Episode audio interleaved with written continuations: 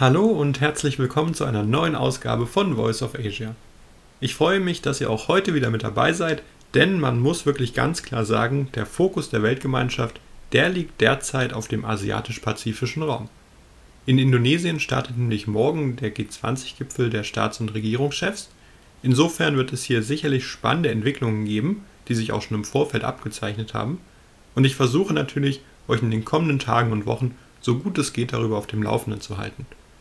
Insofern bleibt unbedingt dabei, bleibt unbedingt dran und ich würde vorschlagen, dass wir auch direkt reinstarten mit den Themen der heutigen Ausgabe.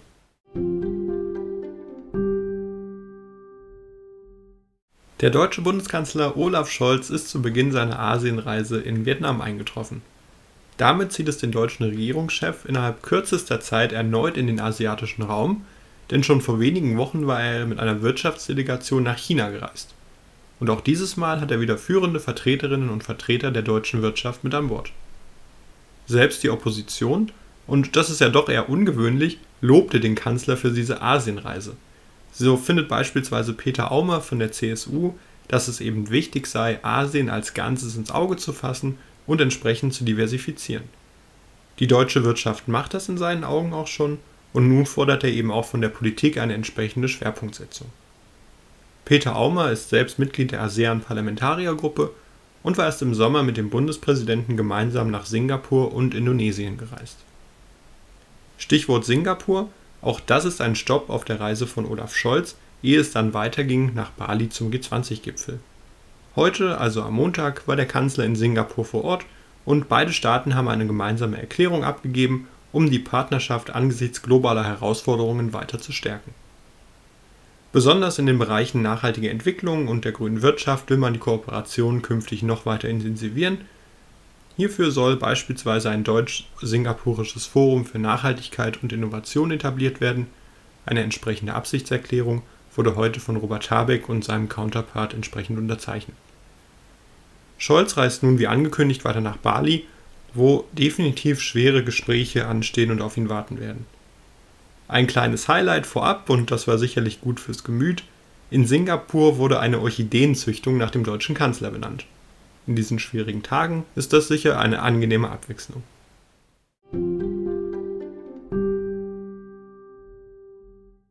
Während der deutsche Bundeskanzler Olaf Scholz noch in anderen Ländern Asiens, namentlich Singapur und Vietnam, unterwegs gewesen ist, hat der US-Präsident Joe Biden die Zeit genutzt, um seinen chinesischen Amtskollegen Xi Jinping zu einem ersten persönlichen Gespräch seit dem Amtsantritt von Biden zu treffen. Es gab in dem Rahmen eine ganze Reihe wichtiger Themen zu besprechen. Die USA machten beispielsweise klar, dass sie ihre Sicherheitsposition in Asien ausbauen werden, wenn Peking nicht in der Lage ist, das nordkoreanische Atomwaffenprogramm endlich in Schach zu bringen. Selbstverständlich kam auch Taiwan zur Sprache. Xi Jinping unterstrich hier, dass dies die erste rote Linie in den Beziehungen beider Staaten sei die aus seiner Sicht nicht überschritten werden dürfe. Auch über andere kontroverse Themen wurde im Rahmen dieses bilateralen Austauschs gesprochen, beispielsweise über Pekings nicht marktwirtschaftliche Praktiken, aber auch über die schweren Menschenrechtsverletzungen, die in Hongkong, Tibet und Xinjiang tagtäglich stattfinden. Insofern also kein einfacher Termin für beide Seiten.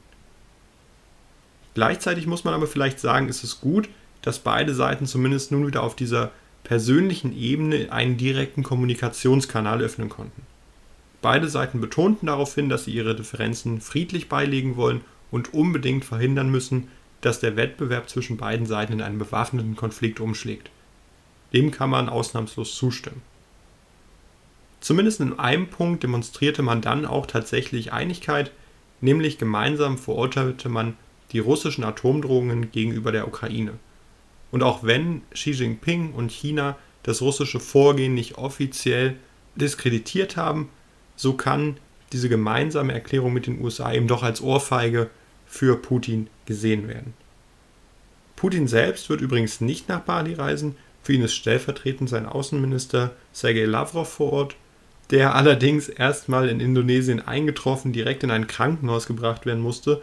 Man sagt wegen Herzproblemen, man weiß es allerdings nicht genau Allerdings scheint es ihm jetzt wieder besser zu gehen. Bricht jetzt ein Tauwetter in den Beziehungen zwischen den USA und China an? Nun, ich würde sagen, dafür ist es in jedem Fall noch zu früh. Es wird sich zeigen, was die nächsten Gipfeltage bringen. Aber, und auch das wurde zumindest schon angekündigt, der US-Außenminister Anthony Blinken soll im Nachgang des G20-Gipfels nach China reisen, um die hier begonnenen Gespräche weiter zu vertiefen.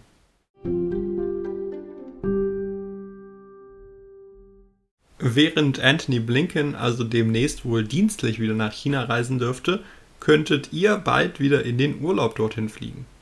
Zumindest für diejenigen, für die das von Interesse ist. Denn jüngste Ankündigungen aus China lassen vermuten, dass das Land auf dem Weg ist, den Weg für eine allmähliche Wiederöffnung zu ebnen.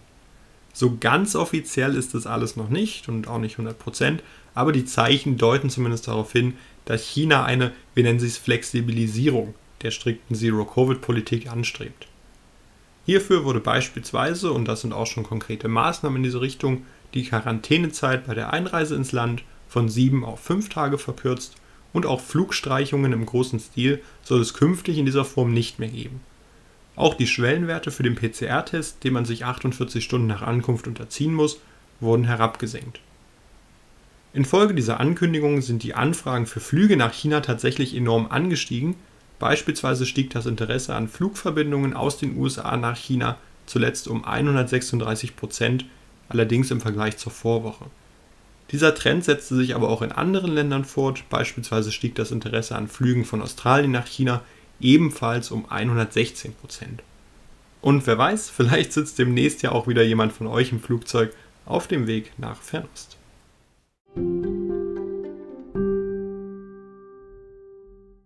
Der neue Twitter-Chef Elon Musk ist ja derzeit in aller Munde und war tatsächlich auch am Rande des G20-Gipfels in Bali mit eingebunden. Per Videoschalte sprach der Milliardär zu anderen Wirtschaftsführern.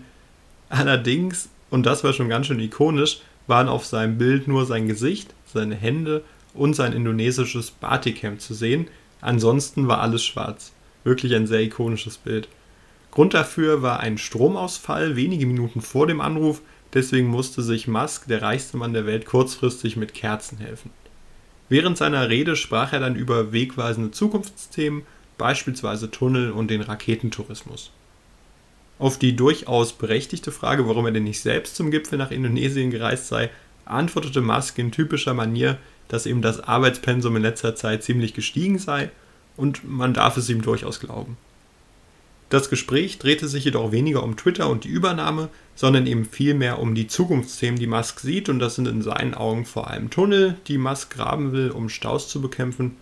Und er betonte dahingehend auch, dass Tunnel deutlich bessere Methoden seien, denn fliegende Autos im Gegensatz dazu könnten Menschen auf den Kopf fallen und seien wohl durchaus auch schlecht für die Privatsphäre von Menschen.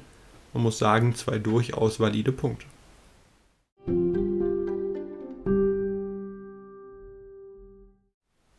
So, zum Abschluss möchte ich euch ganz gerne noch einen kleinen Überblick geben oder ja, besser gesagt hervorheben, worauf es jetzt beim G20-Gipfel, der von Dienstag bis Mittwoch auf Bali stattfinden wird, wirklich ankommt. Es hat ja hier bei den gesamten Themen eigentlich am Rande immer schon eine Rolle gespielt und damit ihr einfach jetzt eine gute Grundlage habt, um die Nachrichtenlage in den kommenden Tagen zu verfolgen und entsprechend auch dann nächste Woche wieder beim Podcast mit dabei zu sein, wo wir tiefer in die Themen reingehen. Hier nochmal ein kurzer Überblick für euch Worauf kommt es an? Nun, zum einen, den einen Punkt hatten wir eingangs bereits besprochen, das erste persönliche Aufeinandertreffen zwischen Xi Jinping und Joe Biden, seitdem letzterer Präsident geworden ist. Das Ganze muss jetzt hier an der Stelle nicht nochmal vertieft werden. Wenn euch das nochmal interessiert, dann spult gerne nochmal ein Stück vor. Aber es wird eben spannend sein zu sehen, wie sich die beiden Führer auf der Weltbühne und auch in der Öffentlichkeit jetzt demnächst präsentieren werden. Ein zweites großes und natürlich auch den Gipfel überschattendes Thema ist definitiv der Krieg in der Ukraine. Zelensky hat bereits angekündigt, dass er sich am Dienstag, also schon morgen zum ersten Gipfeltag, per Videoansprache an die Staats- und Regierungschefs der G20 wenden wird. Ein dritter Aspekt, den ich persönlich immer ganz spannend finde, ist, mit welchen Initiativen die Länder ganz konkret in so einen Gipfel reingehen und was eben auch am Rande und so ein bisschen fernab der Öffentlichkeit passiert. Ja, wenn ich dazu vielleicht nochmal ganz kurz was sagen kann. Beispielsweise der britische Premierminister Richie Sunak fordert ein koordiniertes Vorgehen der G20 gegen die wirtschaftliche Unsicherheit und Instabilität. Auch gegen steigende Lebensmittelpreise will er ein koordiniertes Vorgehen wissen, denn letztlich betreffen diese ja alle Staaten und machen alle letztlich irgendwo ärmer. Gleichzeitig wird sich der britische Premierminister auch mit Joe Biden und Sergei Lavrov austauschen, der japanische Premierminister Kishida und auch sein australischer Amtskollege Anthony Albanese wollen mit Xi Jinping zusammenkommen. Diese Treffen auf Spitzenebene sind eben einer der Aspekte und der andere ist eben, was da noch drumherum passiert. Beispielsweise haben die USA und Indonesien im Vorfeld des Gipfeltreffens eine neue transformative Partnerschaft zur Unterstützung Indonesiens beim Übergang zur sauberer Energie angekündigt. Über die sogenannte Millennium Challenge Corporation, eine von den USA gegründete ausländische Hilfsorganisation, fließen schon jetzt fast 700 Millionen US-Dollar in die Entwicklung von nachhaltigen Verkehrsmitteln und Infrastruktur in Indonesien. Und jetzt zu Beginn des G20-Gipfels, also quasi zum Auftakt, hat Joe Biden weitere Vereinbarungen angekündigt, beispielsweise einen 2,5 Milliarden US-Dollar schweren Deal zwischen ExxonMobil und einer staatlichen indonesischen Energieunternehmensagentur. Dabei soll es um das Thema Carbon Capture gehen, also ganz konkret um die CO2-Rückgewinnung. Insofern, das sind definitiv spannende Entwicklungen, die sich hier andeuten und ich halte euch auf jeden Fall darüber auf dem Laufenden. Natürlich nur, wenn ihr auch in der kommenden Woche wieder mit dabei seid.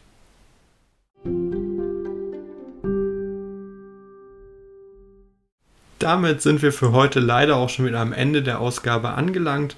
Mir hat es definitiv wieder Spaß gemacht, das Ganze aufzunehmen. Ich hoffe, ihr hattet genauso viel Spaß beim Anhören und konntet vielleicht den einen oder anderen Punkt für euch mitnehmen. Wenn dem so ist, und das hoffe ich natürlich, dann freue ich mich, wenn ihr das Projekt mit einer Bewertung auf der Podcast-Plattform eurer Wahl unterstützt, beispielsweise auf Spotify, oder eben nächste Woche einfach wieder mit dabei seid. Das bedeutet mir wirklich schon super viel, wenn ihr jede Woche mit dabei seid, wenn es eine neue Folge gibt. Ähm, das ist wirklich das schönste Geschenk und insofern freue ich mich definitiv schon wieder drauf. Wünsche euch jetzt noch eine gute Woche und wir hören uns bis zum nächsten Mal. Euer Pascal.